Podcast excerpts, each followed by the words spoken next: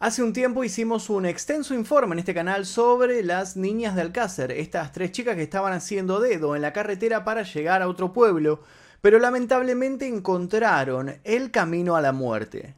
El día de hoy vamos a conocer el caso de Regina K. Walters, que es un caso bastante similar, y en donde el punto de partida de una travesía fue simplemente la inocencia, y el punto de llegada nunca existió. Tanto ella como su novio se subieron al camión de un desconocido y ahí fue donde la pesadilla dio comienzo. Hoy vamos a conocer qué le sucedió tanto a ella como a su novio como un montón de mujeres que se toparon con este psicópata. Antes de comenzar les pido por favor que dejen su like, se suscriban si todavía no lo hicieron, activen notificaciones y les voy a dejar un par de recomendaciones también de videos para que sigan viendo y hagan maratón en este canal porque hay un montón de videos para ver. Además de eso les recuerdo que si quieren verlo a este video sin censura, sin publicidad 24 horas antes que el resto, simplemente tienen que tocar el botón que dice unirse aquí debajo, elegir la membresía número 2 Maestro Oscuro y luego dirigirse a la pestaña comunidad. Ahora sí comencemos. Esta historia comienza con Regina K. Walters. Ella es una niña de 14 años. A esa edad sufrió la separación de sus padres.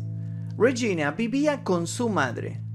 Solía irse a la casa de una amiga a altas horas de la noche, pero siempre se comunicaba con su progenitora para que se quedara tranquila y para que supieran dónde se encontraba.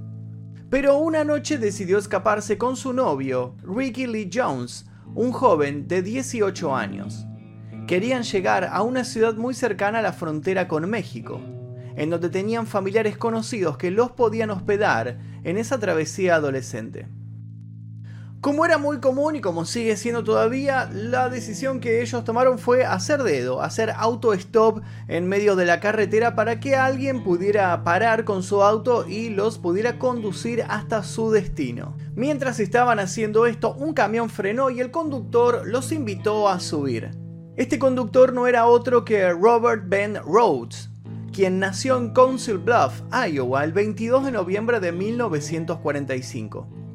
De su madre no hay datos precisos, pero sí de su padre. Era un soldado del ejército asignado a Alemania. Cuando este terminó su labor en el extranjero, volvió a su hogar y encontró trabajo como bombero. Robert Rhodes tuvo una infancia relativamente normal. Asistía a las actividades escolares como fútbol americano, como coros y como lucha libre. Durante los años de la secundaria fue arrestado en dos oportunidades, a los 16 años por un intento de robo de un auto y a los 17 por una pelea en público. En 1964 Robert se unió a los Marines luego de haberse graduado en Monticello High School. Paralelamente, su padre fue arrestado por encontrarse culpable de abuso de una niña de 12 años. Desafortunadamente no tuvo ningún castigo por esta violación, ya que se ahorcó antes de que el juez pudiera dictar la sentencia. Robert trabajó en almacenes y supermercados, dado que fue dado de baja de forma deshonrosa del ejército por participar de un robo. Se casó en tres oportunidades y hasta tuvo un hijo pero su nuevo trabajo lo ayudaría a convertirse en un criminal de la ruta. Se había convertido en camionero de larga distancia. Recorrió las rutas interestatales de Estados Unidos durante 15 años. Durante este periodo fue el culpable de secuestrar, de violar y de asesinar a todas las mujeres que se encontraban haciendo auto-stop por las carreteras que él recorría. Según los antecedentes, Robert asesinó por primera vez en 1970. En esa época se dedicaba a subir a su camión a prostitutas o a jóvenes que estaban solas en la vida sin familia para que nadie luego las reclamara. De las víctimas confirmadas, la primera data recién de 1990. Candance Walsh y su esposo Douglas, de quien Robert se deshizo primero arrojando su cuerpo en el condado de Sutton, en Texas, fueron sus primeras víctimas. Candance permaneció secuestrada por más de una semana, sufriendo torturas y violaciones en varias oportunidades. Cuando Rhodes se cansó y obtuvo lo que necesitaba, la mató y tiró su cuerpo en Utah. Al mes de este crimen estaban subiendo al camión Regina y Ricky, la madre de Regina, cuando volvió a su casa luego de trabajar, vio que su hija no estaba. Pensando que era como una de esas veces en las que Regina se iba a la casa de su amiga, no se preocupó. Si bien habían discutido dos noches antes, Regina siempre regresaba. Pero esta vez fue completamente diferente. No había dejado notas ni tampoco mensajes en el teléfono.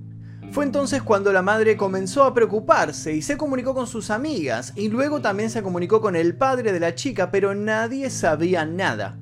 Allí fue cuando decidió hacer la denuncia. Pegó carteles con su foto y ofreció una recompensa para quienes aportaran su paradero. Pasado los cinco días de la desaparición, la madre recibió una llamada y la persona del otro lado del teléfono le dijo que había visto a la joven hablando con dos individuos. Le dio los datos y resultó ser un amigo de Ricky.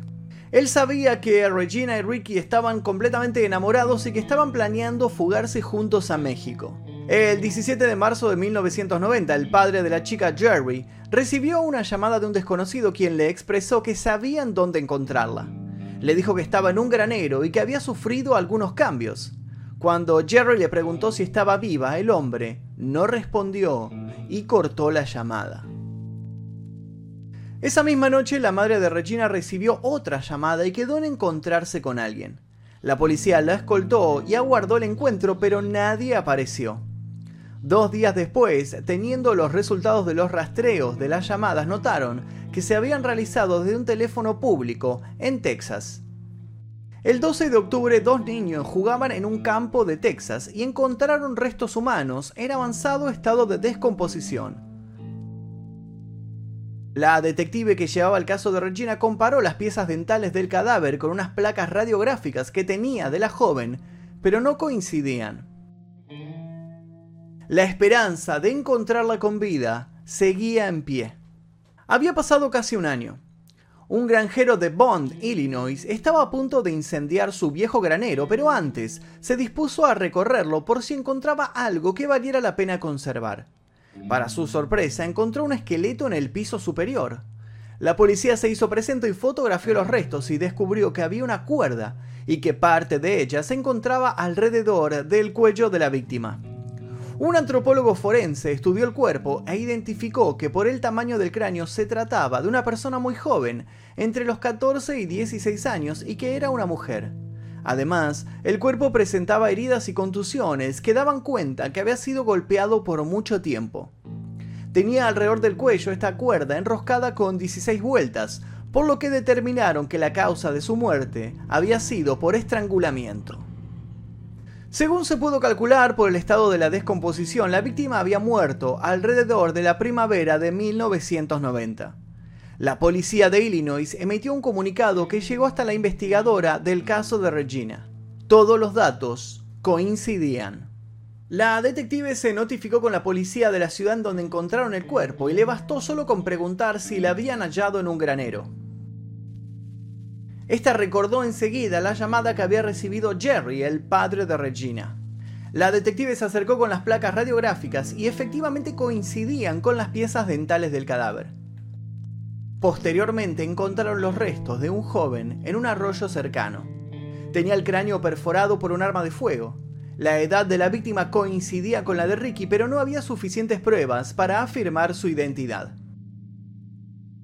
Era la madrugada del 1 de abril de 1990 cuando una patrulla visualizó un camión estacionado al costado de una ruta en Arizona.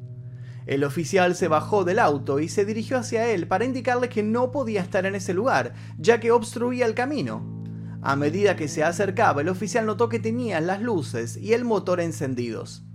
Inmediatamente bajó de la cabina un hombre con los brazos levantados y le dijo al oficial, Está todo bien oficial, con ella somos pareja. Además, le señaló que tenía un arma en su bolsillo trasero. El oficial obviamente no entendía nada hasta que escuchó unos gritos que provenían desde dentro del camión. Una mujer estaba pidiendo ayuda. Inmediatamente lo llevó al patrullero, lo colocó en la parte trasera y lo dejó esperando ahí con las puertas cerradas. Volvió al camión y encontró a una mujer esposada de pies y manos, desnuda, pidiendo ayuda a los gritos desesperadamente. Cuando regresó al patrullero Rhodes, estaba a punto de escaparse, pero no lo logró. El oficial dio aviso a las autoridades del estado y la policía de Casa Grande se acercó. En la caja del camión tenía ganchos de pesca, cadenas con argollas que estaban amuradas a las paredes, toallas ensangrentadas, un fuste de equitación, restos de cabellos que no tenían que ver con la mujer allí encontrada y un maletín con artefactos para tortura propio de un sádico sexual.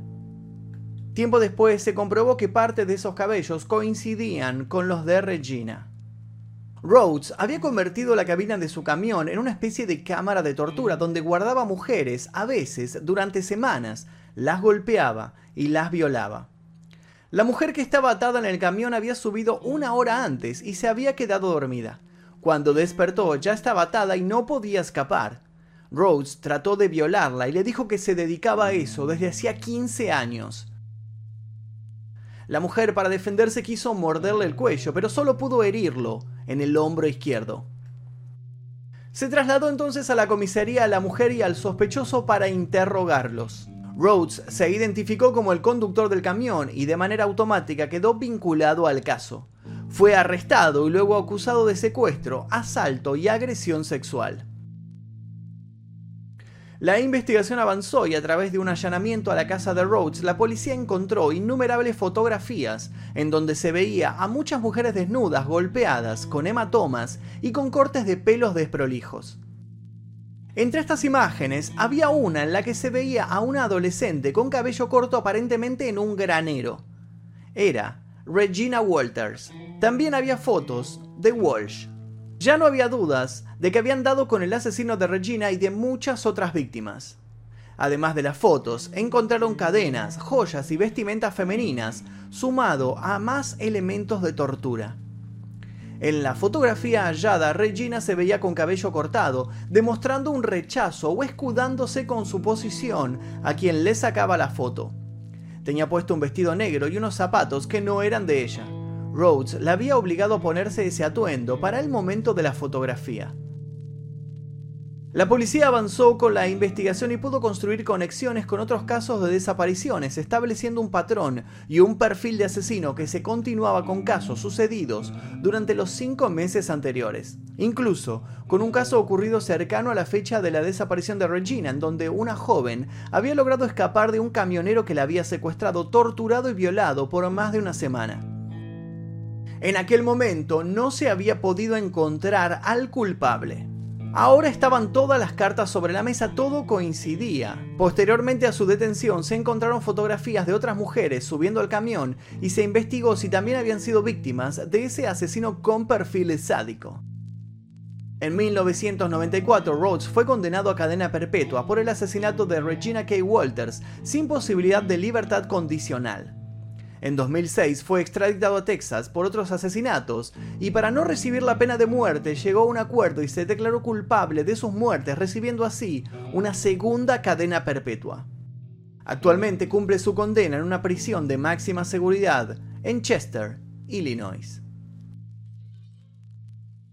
Lo que nos queda de este caso, que nos parece terrible, es esa fotografía que sigue dando vueltas. Yo la encontré en Facebook y me llamó muchísimo la atención y por eso me interesé en su historia. Es una fotografía que nos dice muchísimo y que nos parece realmente aterradora. Si les interesó este caso, les pido por favor que dejen su like, se suscriban. Si todavía no lo hicieron, los invito a ver otros casos en este canal y también le quiero agradecer a los miembros de este canal, que son la gente que se unió a la membresía que está aquí debajo donde dice unirse y aparecen sus nombres aquí al costado porque gracias a ellos es que podemos realizar este tipo de videos que son permanentemente desmonetizados y escondidos por YouTube en las recomendaciones por su contenido. Sin nada más que decir, me despido será hasta el próximo video. Les dejo un par de recomendaciones para que sigan haciendo maratón. Mi nombre es Magnum Mephisto y esto fue La Historia Real.